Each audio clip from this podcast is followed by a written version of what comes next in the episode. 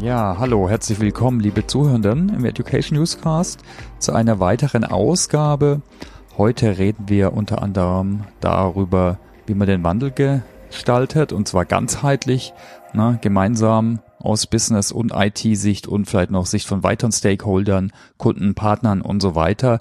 Ich freue mich sehr, heute wieder eine spannende Gäste dabei zu haben. Heute ist äh, hier im, im gleichen Raum, ne? Also das ist auch eine tolle Erfahrung mal wieder. Wir sitzen äh, wirklich zusammen in Karlsruhe. Die Brigitte Falk, CIO und CDO. Hey Brigitte, toll, dass du dir die Zeit nimmst. Hallo Thomas, grüße dich. Ja, vielleicht kannst du dich mal vorstellen, für die, die dich nicht kennen, was war so deine Reise bis jetzt? Gut, dann fangen wir mal an. Warum kennen sich der Thomas und ich? Wir waren nämlich gemeinsam bei SAP 13 äh, Jahre ging meine Reise dort bei SAP entlang, immer zwischen den Themen Entwicklung, Produktmanagement, Innovation Management und dann aber auch als Marketing Director. Und dieser Spagat, der hat mich dann auch geprägt und den habe ich weiter verfolgt. Äh, die weiteren 13 Jahre bin ich dann eben erstmal vier Jahre selbstständig gewesen, strategische Beratung gemacht dann zu einem großen Unternehmen gekommen in einer globalen Verantwortung als Head of Sales und Marketing Applications bei der Celesio AG, jetzt McKesson Europe. Danach zum Recycling-Spezialisten für Edelstahl und legierte Metalle, Weltmarktführer hier mitten in Karlsruhe am Rheinhafen, die Chronimed. Und danach war ich noch mal bei einem kleineren Softwarehersteller und das war jetzt mal so die chronologische Reise. Da gab es dann aber auch immer Höhen und Tiefen und es gab ganz viel Transformation, nicht nur für mich, sondern auch für die Unternehmen, in denen ich gewirkt habe. Und ich glaube, darüber unterhalten wir uns heute. Ja, genau. Und was man vielleicht gar nicht verschweigen sollte, du warst unter anderem auch mal CEO der Dekade und des Jahres, oder? Vielleicht kannst du da ein, zwei Worte sagen. Also ich habe äh, 2018, 2019, 2020 äh, drei Preise bekommen als CIO. Das vielleicht auch spannend, äh, dass ich am Ende CIO und CDO bin, äh, wobei ich als Quereinsteiger bei der SAP eingestiegen bin und weder Informatik noch BWL studiert habe und noch sonst irgendwie von vornherein darauf qualifiziert war, dann da so gut zu werden in diesem Job, dass man sogar einen Preis bekommt. Was hast du studiert, wenn ich fragen darf? Also ich habe Kunst, Germanistik, äh, Kulturarbeit, Pädagogik und Biologie studiert und okay. habe drei verschiedene Abschlüsse gemacht. Genau, das war mein Studium. Das ging auch relativ lang. Ich habe selber mhm. äh, das Studium finanziert, zum Teil Stipendium bekommen zum Glück. Aber da, dadurch, dass ich selber finanziert habe und dass drei Studien hintereinander abgeschlossen werden wollten, bin ich dann auch erst Anfang 30 ins Berufsleben so richtig eingestiegen, wobei ich ja vorher auch schon dann als Kunsttherapeutin zum Beispiel gearbeitet mhm. habe an der Kinder- und Jugendpsychiatrie und solche Dinge. Ja, spannend. Ich glaube, das ist bei immer mehr so, ne, dass du deinen initialen Ausbildungsberuf, was auch immer das war, dass du irgendwas ganz anderes, späteres machst. Ne? Die Arbeitswelt wandelt sich ja so stark. Und da wollen wir heute auch ein bisschen drauf gucken, über auf Wandel. Und äh, Wandel an sich äh, kann ja ganz verschiedene Facetten haben. Gibt also Neudeutsch vielleicht Use Cases, kann ein Merger sein. Dort, wir haben auch drüber gesprochen. Natürlich, wenn du jetzt praktisch neu in eine Firma kommst, vielleicht sogar geholt wirst, um den Wandel anzutreiben, mitzumanagen, ist natürlich wieder was anderes. Sollen wir uns da vielleicht mal so ein paar Beispiele anschauen, vielleicht auch was so Key Learnings waren für dich, was du für den Hörenden mitgeben kannst? Gut, ich würde mal einfach so ein paar Beispiele auflisten mhm. äh, und ein bisschen tiefer reingehen. Was bedeutet eigentlich Merger? Was bedeutet geholt zu werden? Und dann die Key Learnings, die können sehr unterschiedlich sein. Und äh, da möchte ich gleich am Anfang was dazu sagen. Mhm. Alles, was ich jetzt hier sage und wie ich es gemacht habe und so weiter und so fort. Da, man wird sehen, erstens mal sind drei völlig verschiedene Vorgehensweisen jetzt mal rein faktisch, ja, was wurde wie, wann, wo gemacht. Zweitens, es gibt kein Rezept. Also wenn jetzt irgendjemand denkt, er hört jetzt den Podcast und macht jetzt irgendwas genauso, wie ich es damals gemacht habe und dann wird es ja wohl klappen, dann klappt es wahrscheinlich nicht. Weil das immer auf die Situation, auf die beteiligten Personen, auf ganz viele Dinge abgestellt ist. Und da kommt mir dann doch mein früheres Studium immer zu Pass, mhm. dass ich mich damit beschäftigt habe, wie funktioniert Gruppendynamik, wie geht man mit schwierigen Menschen um und so weiter und so fort. Ja, das, genau. das fließt da alles ein und im Endeffekt viel mehr als die eigentliche IT-Know-how. Das man natürlich auch braucht, sonst braucht man da nicht anzutanzen. Aber das Ganze drumherum, wie führe ich, ist aus meiner Sicht wesentlich wichtiger für den Erfolg, als was ich dann konkret wirklich in dem Fall machen kann, sei es aus Budgetgründen, sei es, weil die Skills im Team fehlen oder Skills vorhanden sind, die glücklicherweise da sind. Da entscheidet ganz vieles mit. Ja, ja gut, du, dann gucken wir uns einfach mal ein paar Beispiele an. Äh, also ich meine, klar, ne, für alle Zuhörenden ist es keine Checkliste oder Blaupause, die wir liefern. Das muss jeder selbst durchlaufen. Gut, vielleicht können wir ein bisschen Inspiration oder Impulse eben geben, ne? Da, dafür machen wir es ja. Genau. Ja. Also für Inspiration und Impulse äh, ja. können, können wir hier sorgen.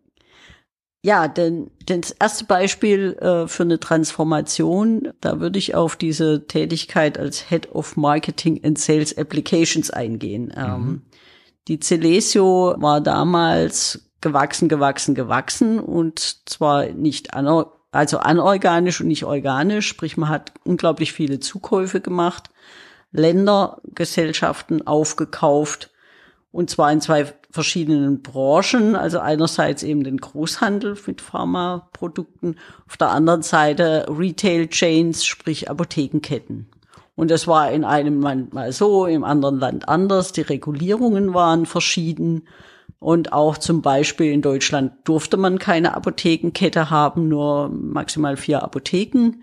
Ähm, in anderen Ländern wie in UK, da war das ein Riesending, ja, mit hunderten von Apotheken in kleinen, mittleren, großen Städten. Mhm. Ähm, und da bin ich gekommen, es hieß, wir möchten konsolidieren. So, es gab schon jede Menge digitale Dinge. Ähm, es gab zum Beispiel in Frankreich ein riesiges E-Commerce-System für die Apotheken, die dort im Großhandel bestellen konnten. Also da waren 140.000 Artikel drauf. Da, also da lief was und das System war aber technisch veraltet. Äh, trotzdem hat es funktioniert. Es gab so ein Pilotprojekt in Irland, um einen kleinen E-Commerce-Shop für B2C herzustellen. Und zwar gibt es in der Apotheke ja immer diese Kosmetika und andere Produkte, die man einfach ohne Rezept verkaufen kann. Das kann man natürlich auch über einen E-Commerce-Store machen. Und es war aber halt so wirklich eine ganz kleine Sache. Und ähm, so war es in allen Bereichen. Also diese, diese Stelle hat vereint, in den Apotheken Skin Analyzer zu haben und Tablets, um irgendwas nachzugucken, äh, die Kassensysteme, die in jedem Land wegen dieser Spezialisierung auch noch unterschiedlich waren. Es war aber auch ganz viel Software. Und zum Teil war es so wie in UK, dass auch die Wholesale und Retail nicht in einem System liefen, ähm, weil das eben zwei verschiedene Firmen waren, die damals aufgekauft wurden. Und was habe ich als erstes gemacht? Ich habe erst mal mit allen geredet. Mm. Ja. Das heißt, äh, Überblick geschaffen über die ganze Geschichte. Es war sehr divers, was du geschildert war hast. War sehr ne? divers. Mhm. Also ich habe äh, eben diese Persönlichkeiten dahinter kennengelernt. Ich habe mir von denen aber dann eben auch diese Pläne schicken lassen. Wie sieht denn die Landschaft aus? Wie viele Applikationen laufen da? Welche Server haben die? Äh, und so weiter und so fort. Und dann hatten wir halt aus all den Ländern dieses, diese gesammelten Werke und haben uns überlegt, was können wir gemeinsam machen. Und ich habe mich dann entschieden, bei den Gesprächen, wo zum Beispiel rauskam, dass man ein neues E-Commerce-System bauen will, damals war das dann natürlich angeregt durch dieses Pilotprojekt in äh, Irland, war dann das ein Thema. Und mir ging es erstmal drum, nicht, dass man alles gemeinsam baut, sondern dass man zumindest die gleichen Systeme benutzt als Grundlage. Und dann haben dann zum Beispiel Norwegen und Italien kooperiert. Das hätten die im Leben nicht gemacht, wenn es mich nicht gegeben hätte. Also du hast mal Bestandsaufnahme gemacht, zugehört, also sicher fachlich, mhm. technisch, aber auch menschlich. Mal so das mal, oder? Kann man genau. so zusammenfassen? Und, und, und auch geguckt, wer ist denn kooperationsbereit? Mhm, okay. wer, wer, wer ist äh, auch schon ein Vorreiter, ja? Wo gibt's denn äh, super Ideen? Und ich habe zum Beispiel auch äh, mich überzeugen lassen, Sachen zu machen, an die ich nicht unbedingt geglaubt habe. Ja? Also aus einer Seite kam die Idee, dass man in der Apotheke den Abverkauf erhöhen könnte, indem man an der Kasse so ein Pop-up macht. Also ich gebe zum Beispiel meine Kosmetika darüber. Äh, an der Kasse kommt ein Pop-up. Äh, dazu könnte man noch das und jenes verkaufen. Ja, mhm. äh, Empfehlung. Und, und, und das an der Kasse empfehlen und dann holt derjenige sich das noch. Aber ich sage, das ist eine Furzidee. Ja, weil wer geht von der Kasse nochmal zurück auf den äh, Floor und holt sich dann noch ein Produkt und welcher Verkäufer tut sich das an, das ständig wieder irgendeinem Kunden zu empfehlen, wenn es dann eh nicht funktioniert. So, und dann ähm, haben wir das Pilotprojekt gestartet. Also haben wir für, für äh, zwei, drei Apotheken so ein, so ein Ding eingeführt. Und ähm, dann kam am Schluss raus, dass die Verkäufe hochgingen. Da habe ich gesagt, okay, mhm. aber woran liegt's?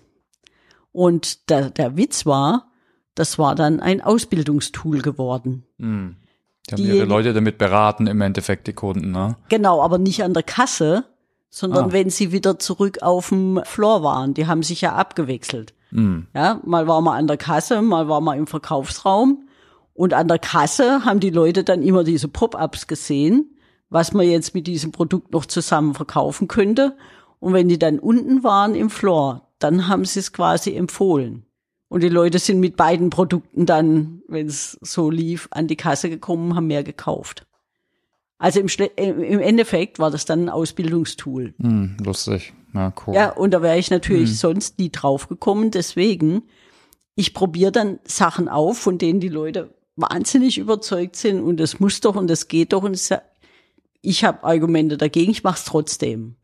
Und ich glaube, diese Dialogfähigkeit, nennen wir das mal so, dass nicht meine Idee und mein Gedanken der Weisheit letzter Schluss sein muss, das ist, glaube ich, schon auch, da, da kommen einige Erfolge her.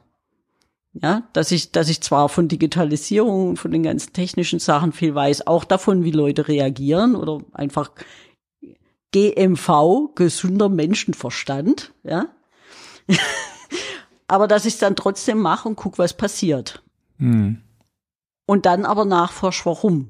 Ja, mir war klar, aus dem Grund, dass das an der Kasse verkauft worden, kann die fünf Prozent höher nicht kommen. Also müssen wir gucken, woher kommt's. Mhm. Und in der Folge, ich meine, am Anfang habe ich halt mich da in Einzelgesprächen und in einzelnen Kooperationen und so weiter das aufgebaut. Dann kam aber das erste große Meeting, wo ich alle eingeladen habe und wo man sich dann gegenseitig Dinge vorgestellt habe. Und das äh, gab es vorher auch nicht. Ja, dass man über die Länder hinweg so einen fachlichen Austausch äh, sucht. Vorher war das immer so, da ist der Managing Director halt äh, zum CEO gekommen und hat dann die Erfolge oder Misserfolge seines Landes da irgendwie vorstellen oder verteidigen müssen.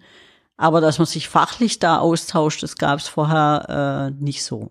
Hast du im Endeffekt eine Art Community auch geschaffen, ne? Bin ja genau, ja. genau. Eine Community und ähm, es gab dann noch so ein großes Projekt ERP. Äh, mhm. Umstellung äh, hin zu einem zentralen System, zumindest mal was äh, hauptsächliche, also CO, FI, SD, MM auf SAP.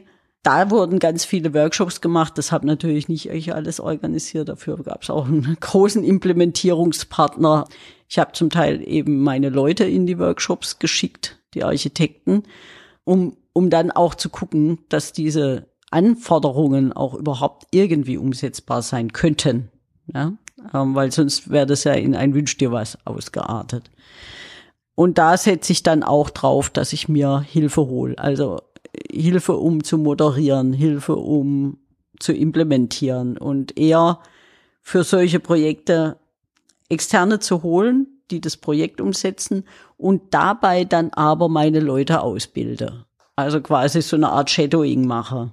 Ja, dass die, dass die ganz genau mitkriegen, was implementieren die jetzt, sei es jetzt mit Hardware, sei es mit Software, ist eigentlich völlig egal was, so dass man es nachher in die eigenen Hände bekommt. Das ist einmal die sogenannte Hilfe zur Selbsthilfe, ne? Das macht. Genau, und das macht dann die Leute, mhm. aber also das ist dieser Empowerment-Impuls. Mhm. Ja?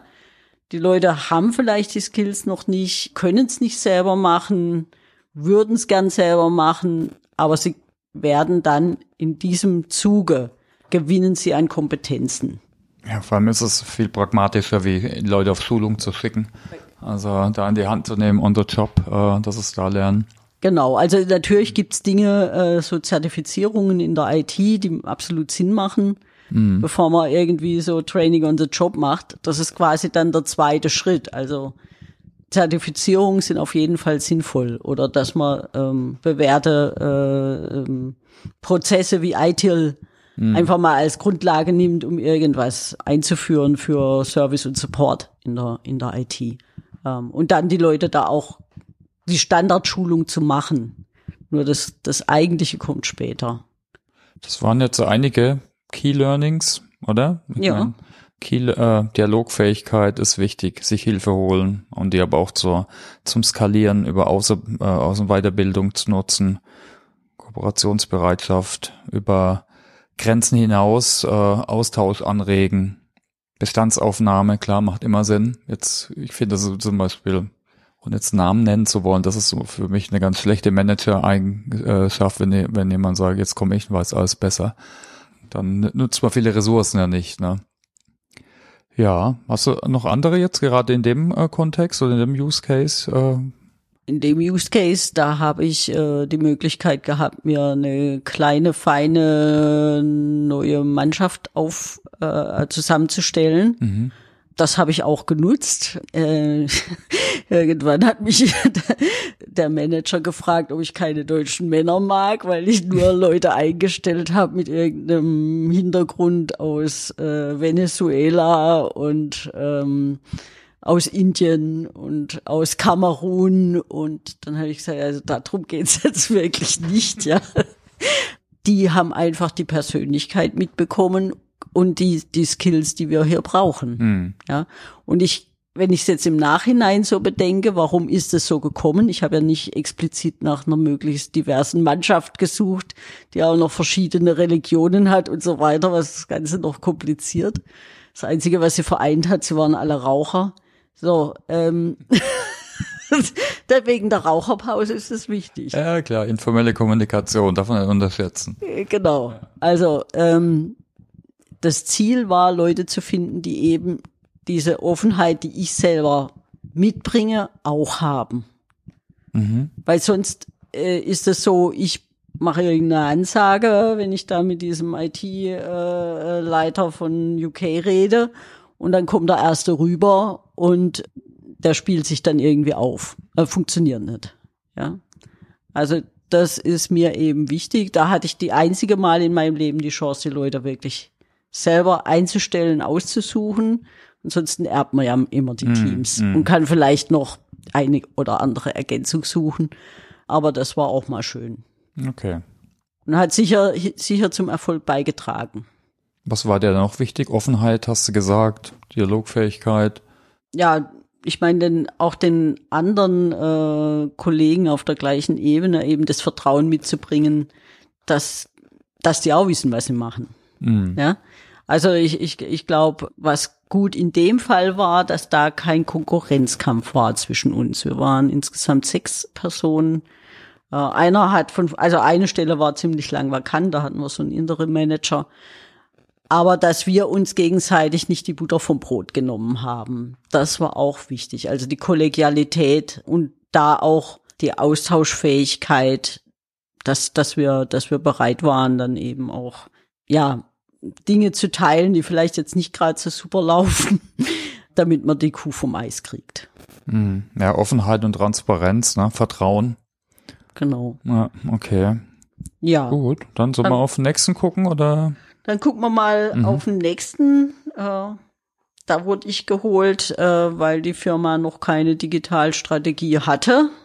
Und ähm, Wünsche von anderen Stakeholdern kamen, dass doch eine solche existieren sollte, wenn die Firma prosperieren möchte. Und ähm, das war ähm, insofern spannend, als dass es halt wirklich so einen Auftrag gab in einer Branche, wo man auch nirgendwo anders was abgucken konnte. Also die mhm. Stahlbranche oder die, die ganze, die ganze Branche um Metalle ist jetzt nicht die progressivste Branche überhaupt. Mhm. Liegt auch nicht so super auf der Hand wie bei anderen vielleicht. Ne? Da. Genau, du hast damit, äh, also ich meine, man muss sich vorstellen, ich komme bei Chronimed zum Vorstellungsgespräch, guck da runter auf den Industriehafen und dann fahren da Bagger rum und dann liegen da riesige Haufen von Edelstahl und da fahren LKWs und dann gibt's da so ein Zuggleis und da wird gerade irgendwie so ein Güterzug voll geladen.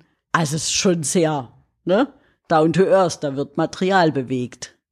Mhm. Und es gibt eben aber trotzdem jede Menge Möglichkeiten, da was Digitales zu machen.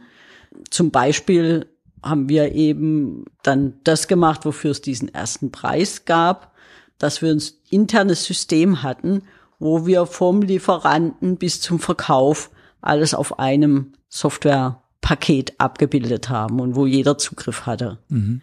Und das hat eben dazu geführt, dass man äh, Dinge verkaufen konnte und die Materialien finden konnte, die man vorher höchstens per Zuruf oder Telefonanruf zusammengesammelt hat und meistens hat es damit geendet, dass man eben nicht 60 Händler angerufen hat, ob sie jetzt da was haben, sondern nach fünf dann gesagt hat, naja, dann funktioniert's halt nicht.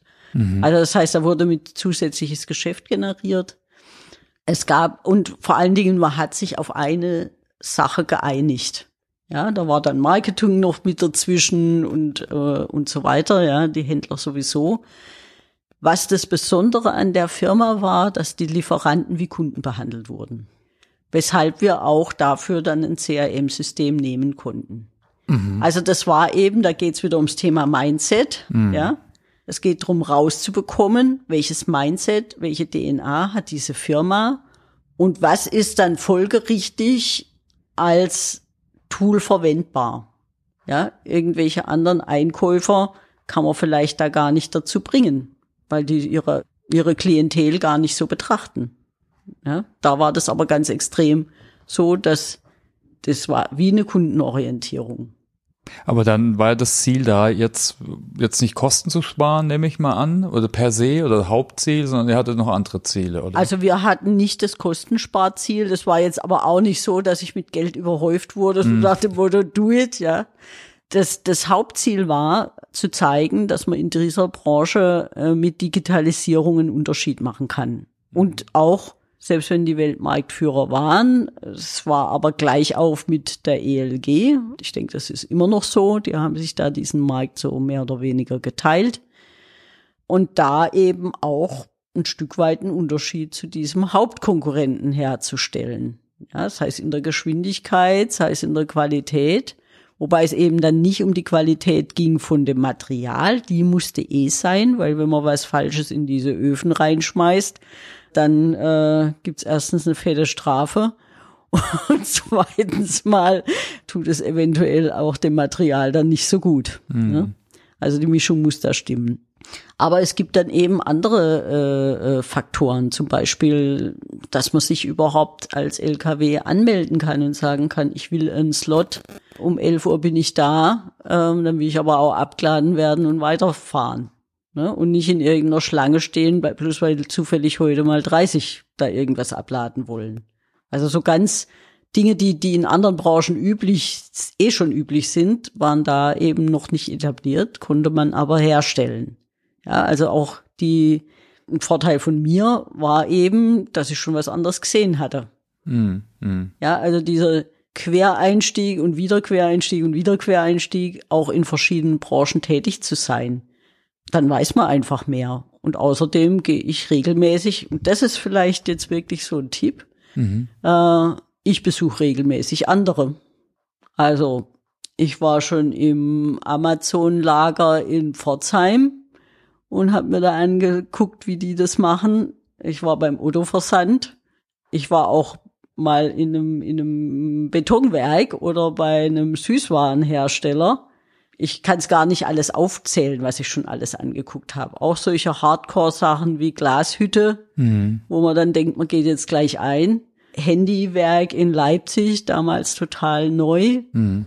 Das Neueste überhaupt, was man, was man sich angucken konnte in Deutschland. Also ich gucke mir das an. Ich gehe da hin und stelle mich in der Halle und, und guck, was ist denn das für ein Gefühl hier? Mhm. Wer arbeitet da? Wie sind die Leute drauf? Wie funktioniert dieser ganze Laden? Muss ich da ständig über irgendwelche Metallbrücken laufen? Und so weiter und so fort, ja. Und ich war auch in der Celesio bei dem Arbeitgeber vorher, war ich äh, im, also wirklich im, im Versand und habe mir das angeguckt, wie das ist, wenn da ein Betäubungsmittel aus dem Tresor rausgeholt wird damit es verpackt werden kann. Und wie man das macht, damit bei einem Überfall auf das Auto nicht jeder merkt, wo ist das Betäubungsmittel drin, zum Beispiel. Spannend. Also, also nicht nur Excel und PowerPoint, sondern äh, wirklich auch die konkreten Prozesse in, im echten Leben äh, anzuschauen. Genau, und dann sieht man auch, was man da noch verändern kann. Mhm. Ja, nicht unbedingt, dass alles schneller gehen muss, sondern vielleicht einfach nur leichter. Ja, oder ich gehe dann halt mal in eine Showfabrik von irgendeiner Hochschule und guck mir das da an, wie das mit dem Smart irgendwas funktioniert mhm. bei denen. Oder wie die das mit den, mit den Brillen machen, die es noch gar nirgends wirklich gibt, sondern nur in der Hochschule. Guck ich mir halt an. Also das ist auf jeden Fall ein Punkt. Okay. Da kommen da auch ganz viele Ideen her, die ich dann einbringen kann. Dann, wie gesagt, das ist ja sowieso nicht meine Idee. Hm, und da gibt es ja einiges. Ne? Gibt es hier bei Stuttgart gibt es vom Fraunhofer so eine Zukunftsfabrik oder konkrete echte Fabriken anzugucken. Also genau. Und ich gehe dann hm. dahin und gehe vor Ort und guck, wie das funktioniert. Ja. Okay. Hast du sonst noch Key Learnings jetzt gerade aus dem aus der Rolle, die du da hattest, also die Digitalstrategie zu gestalten?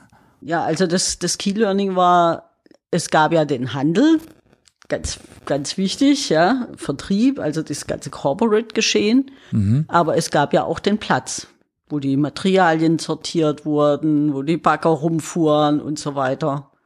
Und dann habe ich es immerhin so weit geschafft, dass es dann hieß, da kommt die mit der Digitalisierung. so, die Leute wussten schon, warum ich jetzt auf dem Platz rumlauf mit einem orangenen Jäckchen und einer, äh, einem schönen Helm. Hm. Natürlich musste man auch vorher erstmal die Qualifizierung machen, damit man auf den Platz darf. Ich habe mir das alles angeguckt. Ich bin da hin und ab, aber nicht nur einmal, sondern mehrmals.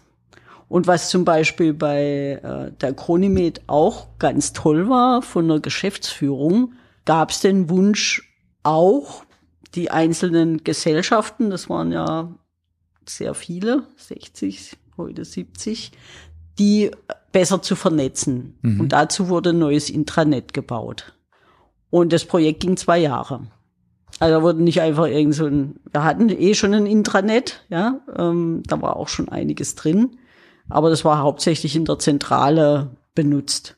Und wir haben erstens mal jedem Mitarbeiter weltweiten Zugang verschafft und zweitens mal haben wir das ganze Outfit geändert.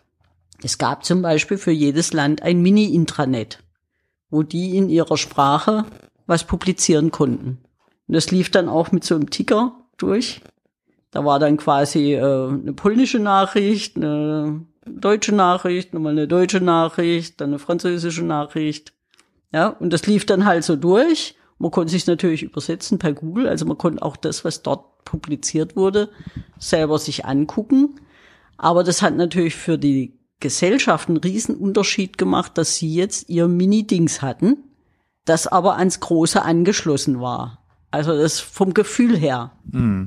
War das was anderes. Und äh, was sich auch ganz toll entwickelt hat, da haben ganz viele, viele Leute mitgearbeitet, zwei Diplomarbeiten geschrieben und äh, Projektgruppe und da wollten mehr Leute mitmachen, als sinnvoll oder nötig war. Und dieses Intranet, das hatte schon fast ein Jahr, bevor es dann wirklich äh, live ging, hatte es schon einen Spitznamen. Es hieß Dirk. Und es, es, äh, es hatte auch so einen ähm, Jack Russell Terrier als äh, Talisman.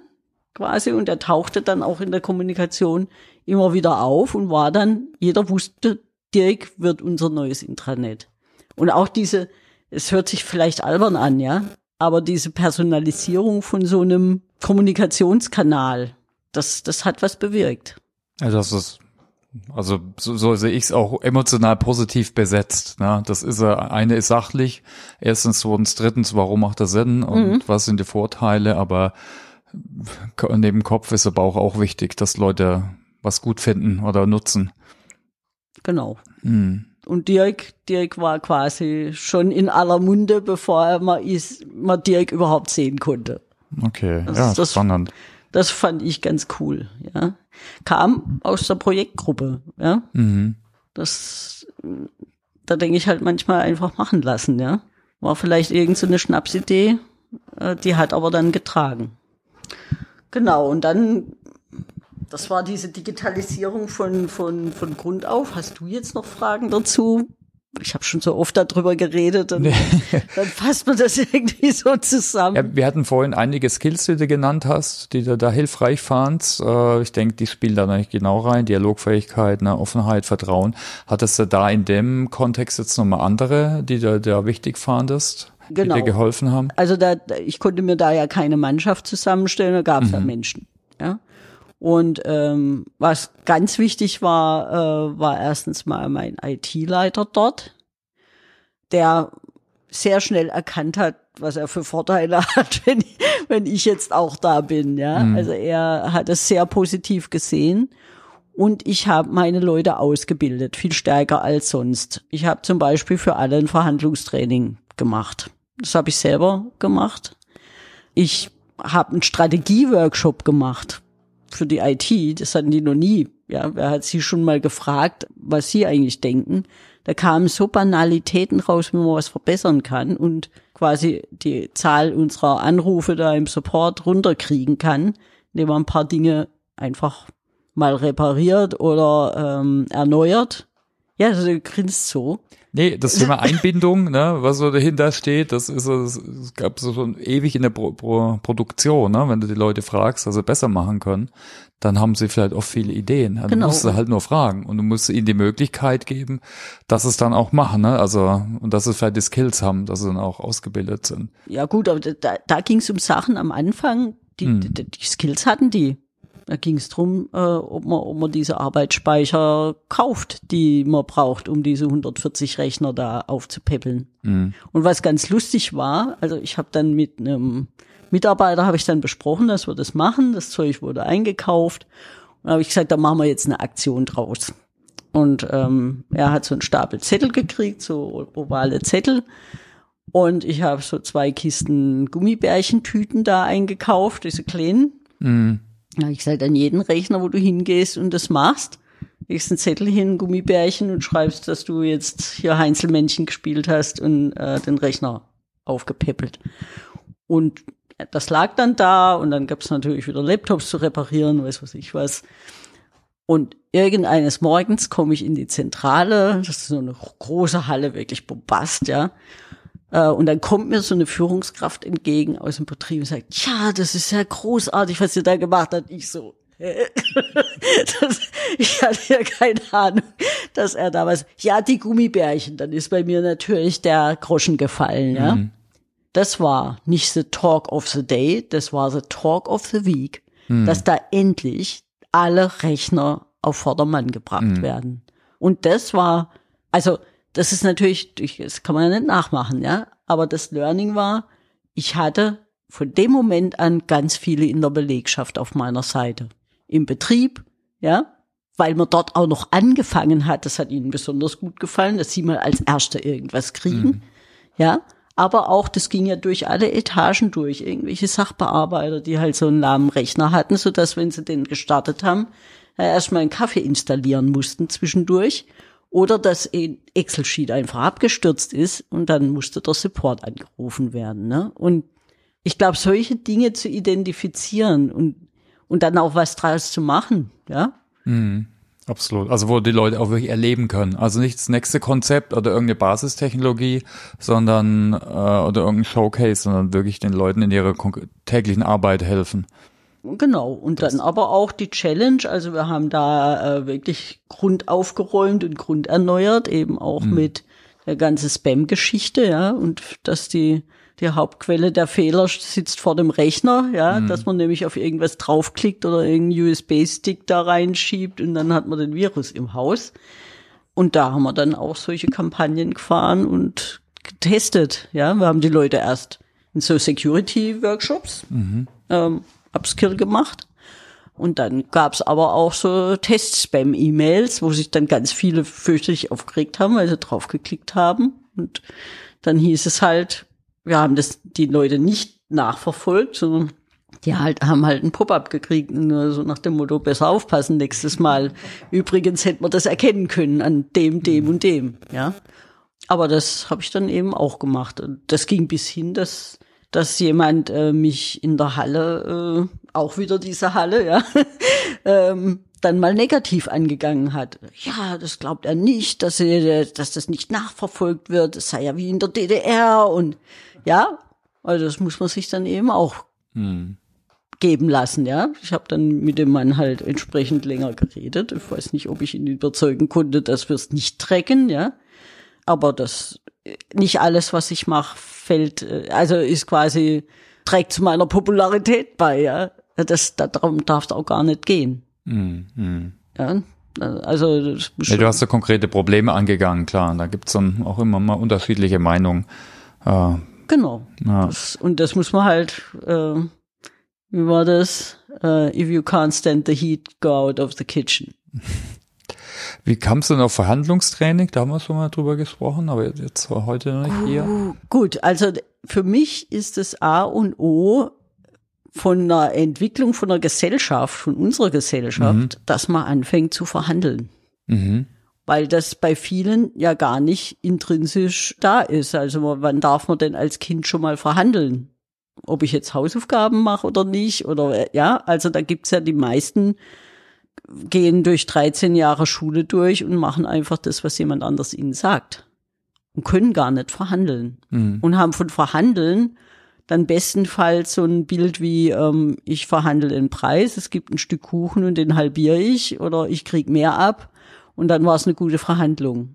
Und ich gehe halt dahin und sage, das ist nicht die Art, wie ich verhandle. Ich erkläre euch jetzt, wie ich verhandle.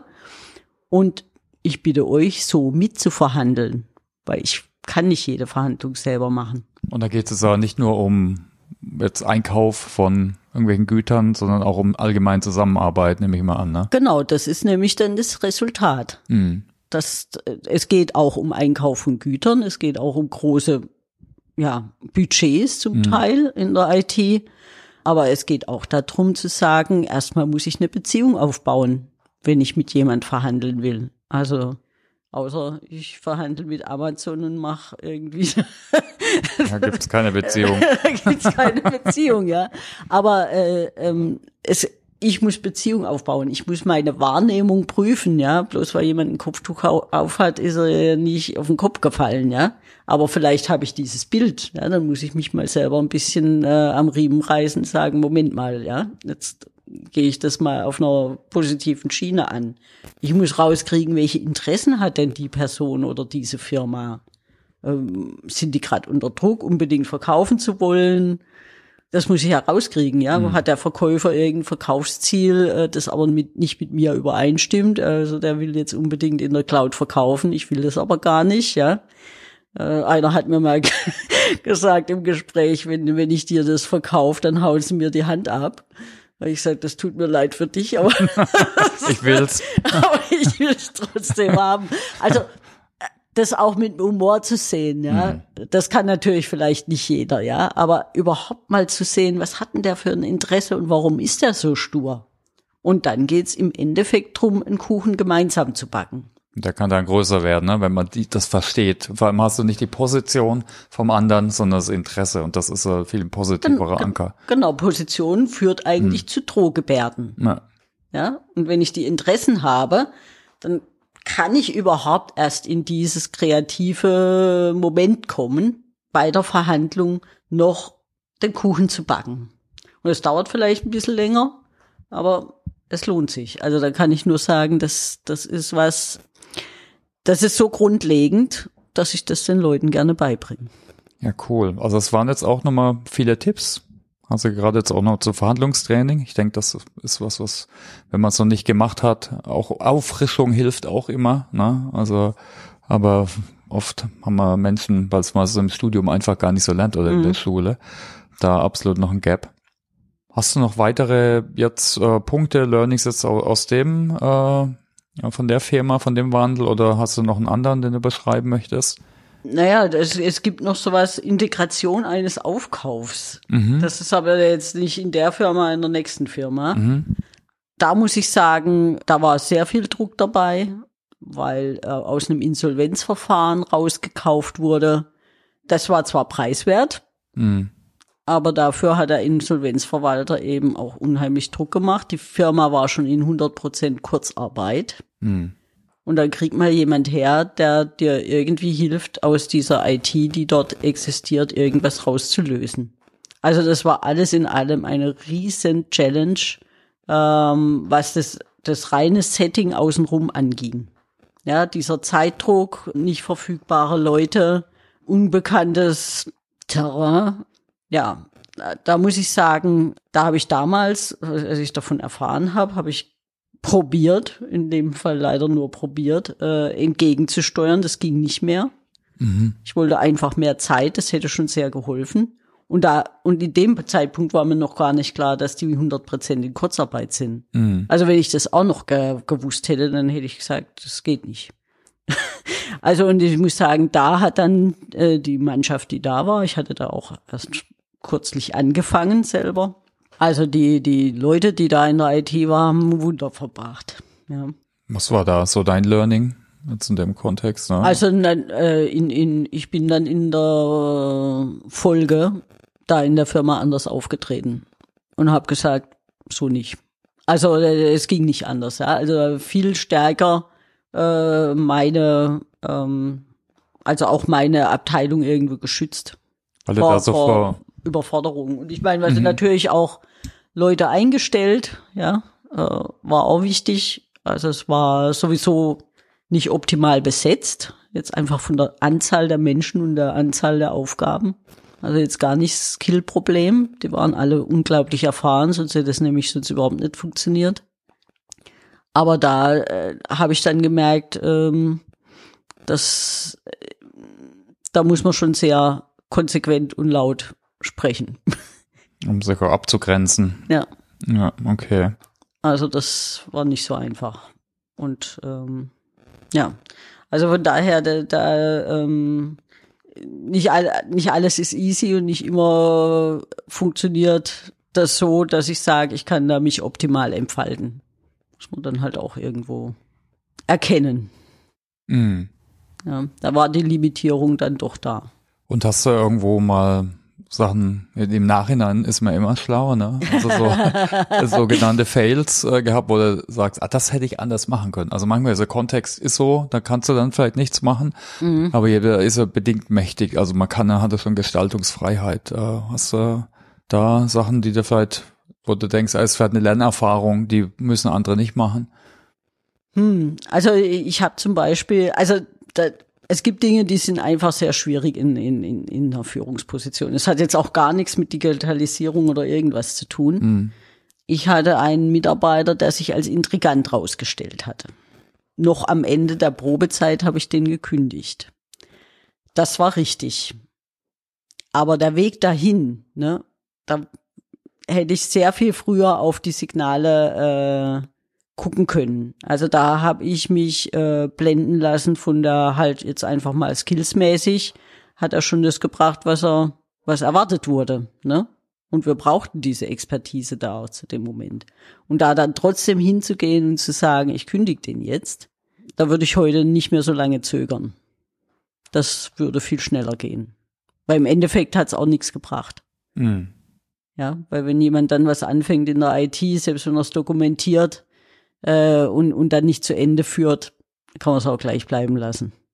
Das, das ist nicht so einfach, solche Dinge zu übergeben. Was, was war das für Signale? Ich meine, das wäre auch ein Tipp, ne? wenn man so ein Bauchgefühl hat, dass jemand gar nicht passt oder dass jemand intrigiert, politisch ist, extrem, dass man dann. Also äh, erste erste Sache war, dass er eben was nicht gemacht hat, was ich grundsätzlich mache, erstmal die Lage checken und erstmal äh, quasi die Informationen von den anderen einholen. Was ist denn schon da? Das hat er einfach nicht gemacht, sondern gleich mal angefangen, da seinen Stiefel zu machen. Also das war schon das erste Warnsignal für mich. Mhm. Im, Im, Nachhinein, ne? Am Anfang, am Anfang denkst du, okay, der scheint zu wissen, was er da machen will. Also äh, freue ich mich erstmal. Ne? Also es, es war halt eben dieses völlige Überrennen von anderen. Und dann hat er angefangen und da habe ich zum Glück eine sehr gute Abstimmung mit meinem IT-Leiter gehabt, also Infrastrukturleiter. Der hat angefangen, bei dem einen das zu erzählen und beim anderen was anderes. Und grundsätzlich hat er sich über andere Leute beschwert. Mhm.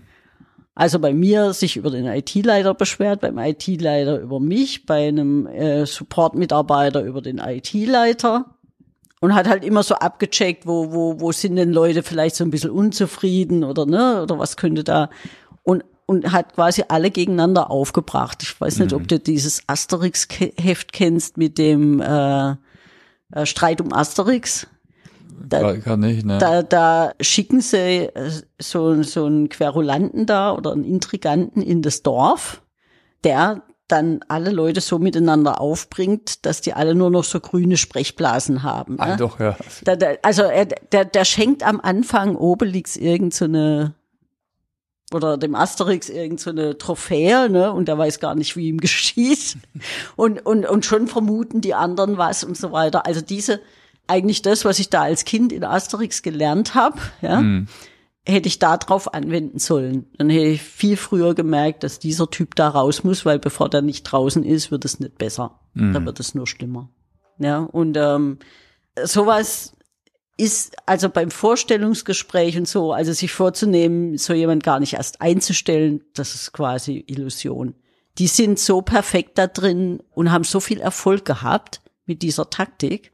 Deswegen sind die ja auch nicht zu bessern, ja. Also ich habe das bei Malik damals mhm. Äh, in, in psychologische Führungsqualitäten hieß, glaube glaub ich, diese Kurseinheit da ging es eben um alle möglichen Personen, die irgendwie schwierig sind, ja, äh, ähm, irgendwie ein Hysteriker und weiß was ich. Und dann ging es um die Intriganten und da gibt's nur einen Satz, hat er nur gesagt, darauf gibt's überhaupt nichts zu reden. Von Intriganten muss man sich trennen. Ja, und das habe ich da dann auch gemacht. Da fiel mir das dann natürlich auch irgendwann dann doch wieder ein. Aber man schont die Leute zu sehr, weil die haben das voll drauf. Hm. Ja, man will vielleicht das Gute sehen oder will nicht hart entscheiden. Mein Worst Case ist wahrscheinlich nur, wenn Intriganten im Top-Management sind. Äh, da sind, ist auch da. besser du. ja, genau. Gibt's auch den einen oder anderen Narzissten, ne? Aber ja, aber es ist nochmal ein guter Punkt. Vor allem die Signale, das Bauchgefühl, das schlägt ja oft schon manchmal an, dass man da eben drauf hört. Äh, ja. Und dann auch mal auf die andere Seite guckt, ja, mhm. und versucht eben zu schauen, wo derjenige äh, da wirklich aktiv ist. Mhm. Gut. Also wir haben jetzt schon so gut 50 Minuten. Oh je. Schon das ging, es war relativ kurzweilig eigentlich, ne? Äh, ich denke, wir haben, hatten einige Tipps, äh, mhm. äh, auch mit den Skills, da haben wir schon ein bisschen drüber geredet. Auch die Fails hatten wir. War, war sonst noch irgendwas, was ich jetzt nicht gefragt habe, was du vielleicht noch an Learnings teilen kannst, an Tipps geben kannst? Also es fällt mir spontan nichts ein. Ich finde es hm. im Gespräch einfacher, ja, wenn sich das dann einfach so entwickelt. Ja, ja ich meine, was klar ist, hängt immer vom Kontext ab und der ist immer unterschiedlich, deshalb gibt's nicht die Blaupause. Mhm. Ich meine, aber ein paar Punkte kann man sicher mitnehmen äh, und da eben auch drauf schauen, ob es das Dialogfähigkeit ist oder seine Leute in Verhandlungen auszubilden. Mhm. Da denkt man manchmal vielleicht initial gar nicht dran. Ja, gut oder? Also ich habe immer noch ein paar Fragen jetzt direkt an dich, dann würden wir vielleicht da mal drüber gehen. Genau, dann machen wir das doch. Genau, jetzt schauen wir mal auf die Home Story. Wir sind ja sogar hier hier im, im Esszimmer, aber wir schauen uns jetzt nicht das Esszimmer an, sondern äh, jetzt äh, eher dich, wie du lernst und äh, was so da deine, was deine Einstellung ist. Was sind dein Narrativ für Lernen und Veränderung? Also der Zufall trifft den vorbereiteten Geist. Was bedeutet, ich muss ja erstmal mich und auch die anderen auf was einstimmen. Ja? Und dann kommt irgendwann auch der Zufall ins Spiel. Zufällig treffe ich jemand, zufällig kenne ich jemand, zufällig bringt jemand irgendwas beigeschleppt, zum Beispiel so ein äh, Jack Russell Terrier, der dann da das, das tolle Mottotier wird. Und dann muss ich zugreifen. Ja, also dieses, dieses Erkennen von diesem Moment, wenn sich was konstelliert, was jetzt positiv ist. Und auch so lange warten zu können, bis das passiert. Also nicht hoppla hopp dann halt die zwei drittbeste Lösung zu machen, weil das gerade schnell geht, sondern die Dinge reifen lassen. Und dann, dann kommt es auch. Also äh, dieses vielleicht Vertrauen. Also, oder wenn man so will, sogar Gottvertrauen zu haben, dass da das Richtige kommt. Ich muss es erkennen, ich muss offen dafür sein. Ja. Und auch, was ich gut fand, ne, das war so der Brigitte-Ansatz GMV, hatte ich noch nicht gekannt. Das Three-Letter-Akronym. ja, ganz, bei mir ist ganz viel GMV. Aber ich glaube, der ist bei jedem anders, ne? Also das, das ist deiner. Äh, mhm. Und äh, aber klar, gesunder Menschenverstand ist schon hilfreich. Ja. Ja, okay. Dann, äh, was steht denn auf deiner To-Learn-Liste? Gibt es Sachen, die du dir vorgenommen hast, die nächsten Monate, nächstes Jahr? Ich möchte in ein neues Land. Okay. In die Schweiz. Und was lernst du da dann? Dann lerne ich mit den Schweizern umzugehen. ja, also. Die reden ähnlich wie wir, aber die ticken doch wahrscheinlich, die ticken ein bisschen anders. Ich habe auch ein paar Schweizer Kollegen. Okay. Genau, da habe ich mir was vorgenommen. Das wird noch eine Challenge. Ah, dann ganz viel Erfolg, auf jeden Fall. Okay, wie hältst du dich denn selbst up to date? Also hast du Empfehlungen? Wir haben ein Buch hier liegen äh, auch, aber hast du sonst Blogs, Podcasts, äh, sonst noch was, was du gerne liest? Also ich lese natürlich so also diese typischen CIO-Dinger lese ich, ja. Mhm. Äh, von Sionet, von Confare, vom CIO Magazine. Dann bin ich in solche, solche Veranstaltungen ganz gerne, wo ein, zwei Referenten sind und ansonsten aber auch die Teilnehmer fragen können. Also da gibt es zum Beispiel den CIO Spirit. Da kriegt man auch noch irgendwelche Alkoholiker, wenn man das nicht will, antialkoholische äh, Dinge zugeschickt dazu. Oh, okay. Und ähm, da gibt's dann einen Vortragenden und also der letzte zum Beispiel, aber ganz viele Fragen. Das ist anscheinend total ausgeartet. Ich bin nämlich dann so ziemlich zu der Zeit gegangen, wo der offizielle Ende war und dann ging es anscheinend noch mal vier Stunden länger. also wo dann wirklich so Kollegenaustausch. Mhm. Also ich diese Woche gehe ich nach Zürich zum CIO-Institut. Die machen da eine, sage ich mal, Mini-Konferenz. Da treffe ich dann Kollegen, da treffe ich Leute von Anbietern. Da gucke ich mir dann auch an, was die machen, wie ist die neueste Technologie, also das so Zeug interessiert mich halt aus, sonst wäre ja kein CIO geworden. Mhm. Und dann, ja, ich, ich, ich lese einfach viel. Mhm. Ja, Was kannst du da Artikel, empfehlen? der mir äh, nahe liegt. Also wir sind ja jetzt hier nicht nur im Esszimmer, sondern das Buch, was jetzt auf dem Tisch liegt, das habe ich nämlich hinter dem Thomas rausgezerrt. Oh, ein bisschen ähm, äh, Geräusch hier. Genau, es ist ein ziemlicher Wälzer ja. von Peter Senge. Mhm. The Dance of Change. Äh, damals habe ich mir das gekauft, da kam das gerade frisch raus, war, ich habe es 2000 gekauft, 1999 ist es erschienen in Deutschland. Und das habe ich durchgearbeitet. Man sieht da nämlich, ich mache jetzt auch mal ein Geräusch. Das sind die, das sind die ganzen Zettel, die mhm. da drin hängen. Und da geht's eben um Change. Und ich glaube, das ist auch das Thema, um das es heute im Endeffekt ging. Wie gestalte ich Veränderungen? Weil alles, was ich irgendwie anfange, außer ich betreibe einfach meine IT so wie sie ist und das ist eben nicht der das ist eben nicht der Job in der IT. Mhm. Da kommen immer Anforderungen vom Business, da kommen immer irgendwelche Neuerungen auf den Markt. Dann wird irgendwas abgekündigt oder die Software ver, veraltet einfach, ja, weil sie nicht mehr den Anforderungen von den Anwendern entspricht und so weiter. Also äh, Change ist da quasi immer geboten. Vielleicht bin ich deswegen dann auch CIO geworden und nicht irgendwie in Marketing geblieben. Mhm. Und okay, also das können wir jedem empfehlen auf jeden Fall. Das, ist das Arbeitshandbuch auch ja. zu der fünften Disziplin äh, von Peter Sanchi. Da, das, da sind mhm. ganz viele Beispiele drin. Also wenn ich jetzt ein paar Beispiele gebracht habe, das sind noch tausendmal mehr Beispiele. Es ist auch, finde ich, ganz toll gemacht, weil äh, am Rand sieht man immer, wenn sowas kommt wie eine Unterstützung oder ein, ähm, ein Beispiel oder also man kann durch das Buch durchblättern und quasi sagen, ich suche mir jetzt alle Hilfsmittel raus, irgendwelche Tools. Dann kann man da nach so einem kleinen äh, äh, Zeichen an, am Rand gehen und, und kann das raussuchen. Und am Rand stehen auch immer irgendwelche Dinge, so wie wenn man es selber notiert hätte. Aber dadurch, dass es den Rand durch das ganze Buch gibt, gibt es dann eben auch Rand, um meine eigenen Sachen da mhm. anzumerken. Mhm. Ich finde das Buch auch sehr gut gemacht, als, als wie man, wie man so ein Arbeitsbuch gestalten kann. Ist halt total fett. Und wenn man das durcharbeitet, dann hat man ein bisschen was zu tun.